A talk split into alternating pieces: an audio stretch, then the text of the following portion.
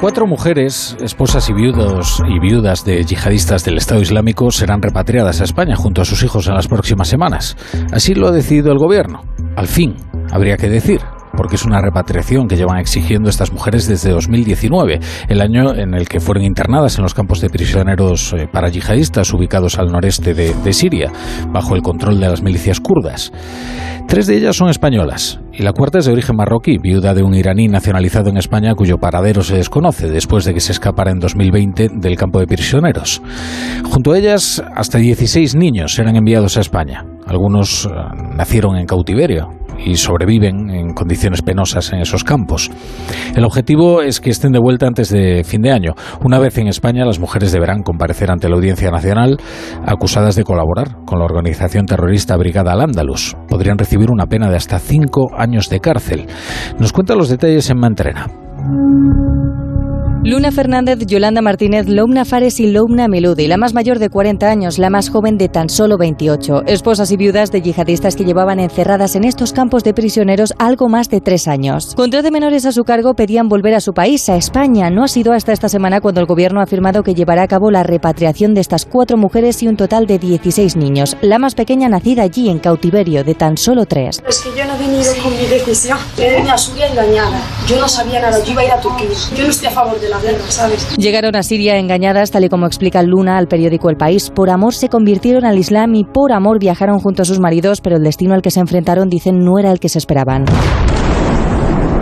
Tuvieron que acostumbrarse a vivir en condiciones precarias en un país en guerra donde en cualquier momento una bomba podía estallar en su casa. El avión venía y ¡bum! al lado de nuestra casa. Mueren niños, mueren mujeres. Una vez aquí deberán comparecer ante la justicia española. Se las vincula con la célula yihadista Brigada Al-Ándalus a la que presuntamente pertenecían sus maridos. Un delito que castiga hasta con cinco años de prisión, aunque ellas defienden su inocencia. ¿Pensar en la cárcel? No, no lo puedes pensar porque yo no he hecho nada. O sea, si realmente la ley de España juzga con claridad, ¿por qué voy a estar en la prisión? Es imposible estar en la prisión. Para una mujer que ha estado en su casa cuidando a sus hijos, y, sufrimos y, y, sufriendo todos los días, sufriendo. La última decisión de España de repatriar a estas mujeres y sus hijos viene dada después de que la mayoría de países de la Unión Europea lo hicieran parcialmente y de que el Parlamento Europeo expresara su preocupación ante la situación humanitaria, sanitaria y de seguridad en los campamentos al noreste de Siria.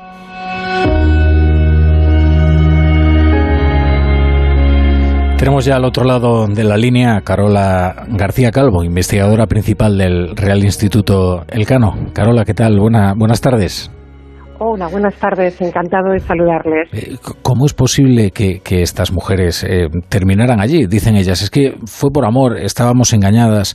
Hay, hay un caso tan llamativo, por ejemplo, como el de Yolanda, ¿no? Eh, de una familia española, de un barrio acomodado, que terminó radicalizada y en manos del Estado Islámico en Siria. ¿Cómo es posible ese proceso? Bueno, pues eh, la verdad es que en el contexto de la movilización vinculada a la guerra en Siria eh, ha sido cuando las mujeres se han incorporado en, Europa, pero también en España, a, las filas de la organización terrorista Estado Islámico. Y esto se explica porque fue esta organización la que eh, hizo un llamamiento explícito a estas a movilizarse a favor de la organización y a trasladarse al califato para establecer allí sus familias y traer al mundo a lo que sería la, mm. siguiente generación de, yihadistas. Y los perfiles de las mujeres que respondieron a este llamamiento, que se vieron atraídas por el proyecto que les ofrecía, como digo, esta organización terrorista, pues es muy diverso. Tenemos eh, mujeres que tenían un, origen ya eh, vinculado a la religión y cultura islámica, pero también otras, como es el caso que, has mencionado, que son conversas, eh, que se, en un momento de su adolescencia o juventud se convirtieron a esta religión y sufrieron un proceso de radicalización. Lo mismo podemos hablar en cuanto a, digamos, a las características eh, socioeconómicas, ¿no? O a la, o a la formación. Eh, la verdad es que, es que en este sentido tenemos que hablar de diversidad.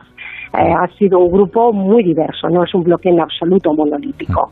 Y supongo que la vida en el califato que, encontraron debió de ser pavorosa, ¿no? Con ese rigorismo moral y también esa persecución, ¿no? De la policía moral en, en Raqqa y en lugares que terminaron siendo pura opresión, ¿no? Pues efectivamente, eh, claro, hay que entender que a estas mujeres, a través de la propaganda que diseminaba el Estado Islámico para su captación, radicalización y reclutamiento, se les vendía eh, otra cosa, se les vendía una vida idílica en el califato, donde la ley eh, de Dios era la que imperaba y esto iba acorde ¿no? con, su mm. ideología y donde podían realmente realizarse como mujeres musulmanas. Y, y, lo que sí que quiero clarificar es que una visión tergiversada ¿no? del credo islámico. Estamos hablando que lo que se les eh, facilitaba era una ideología, que es la del salafismo yihadista, que eh, bueno pues eh, justifica el, el, uso de la violencia para la consecución de objetivos políticos y religiosos. O sea no estamos hablando de la religión que practica la gran mayoría de los de los musulmanes por supuesto. Entonces en este sentido como digo se les vendía un, proyecto de vida se les decía que iban a, un territorio donde la vida era feliz no eh, casi como un, cuento de Disney. Estamos hablando de mujeres muy jóvenes en, el momento de, de su radicalización.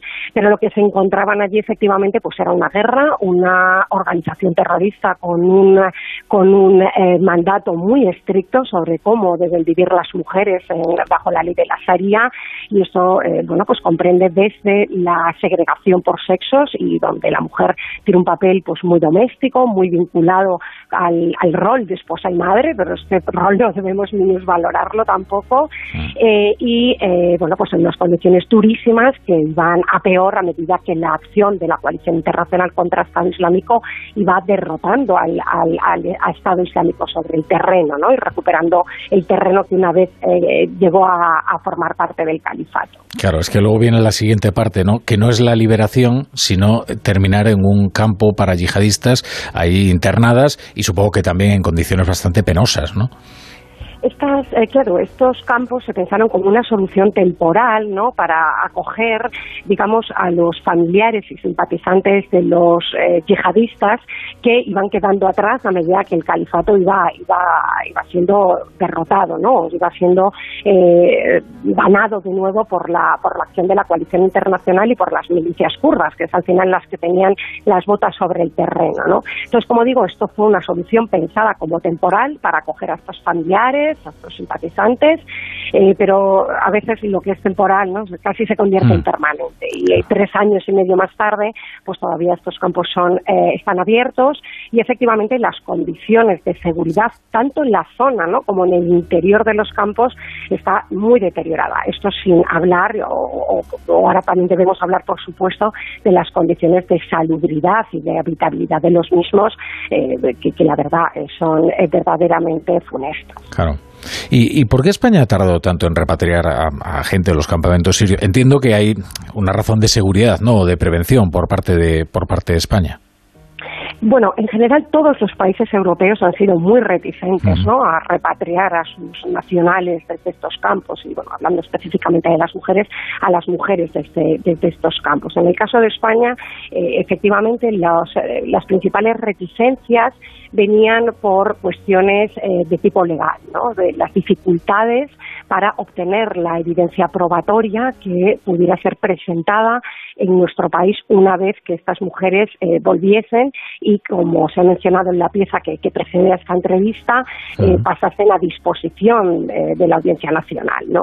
Entonces, en este sentido, el celo probatorio, ¿no? la capacidad de recoger evidencia que pudiera ser judicializada con las garantías que requiere el sistema español, eh, bueno, pues ha hecho que, la repatriación de estas mujeres se haya alargado o prolongado en el tiempo. Pero lo cierto es que ya antes del verano, eh, bueno, pues la presión internacional empezó a ser muy intensa, los llamamientos de organismos de la gobernanza global, de la ONU, de derechos humanos y también de Estados Unidos, ¿no? que, también ha instado reiteradamente a repatriar, bueno, pues ha hecho que, las, que la situación empezase a cambiar, fuesen primero algunos vecinos nuestros europeos como Francia o Alemania que iniciase eh, procesos de repatriación y finalmente España ha dado el paso en este momento, ¿no? cuando ha considerado que las condiciones eran las adecuadas para proceder en este sentido.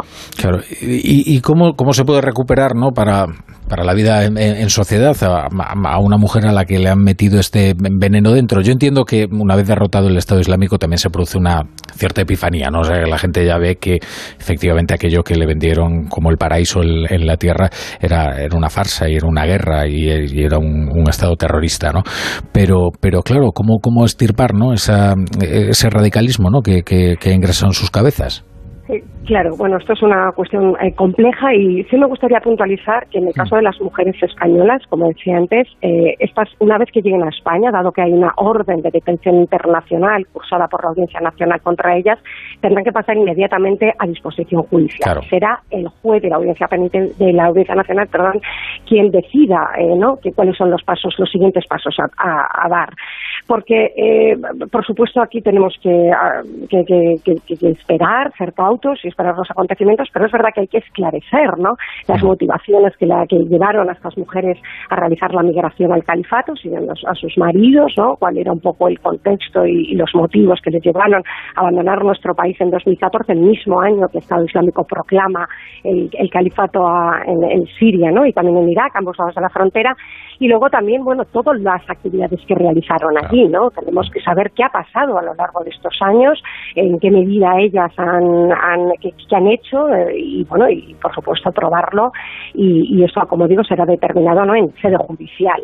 Eh, tanto si son encarceladas como no es decir es cierto que tenemos que abordar la rehabilitación de estas mujeres porque eh, después de ocho años expuestas a una situación de guerra de violencia extrema de brutalidad tremenda y, también bueno pues de las condiciones de vida de los campos está claro que se necesita una labor de terapéutica que, que, es bueno pues muy compleja y que requiere la implicación de muchos recursos, ¿no?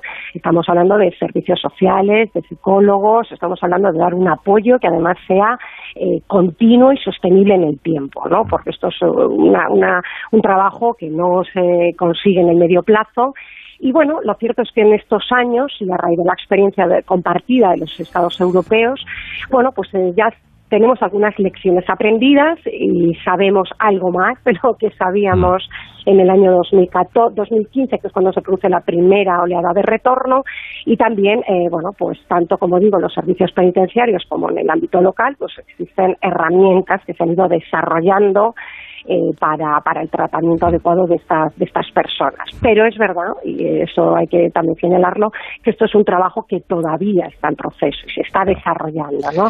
Hay muchas dificultades para evaluar y, bueno, pues eh, estamos, como digo, eh, todavía desarrollando esta, esta, herramienta. Bueno, Carola García Calvo, investigadora del Real Instituto del Cano, muchas gracias por estar hoy en La Brújula.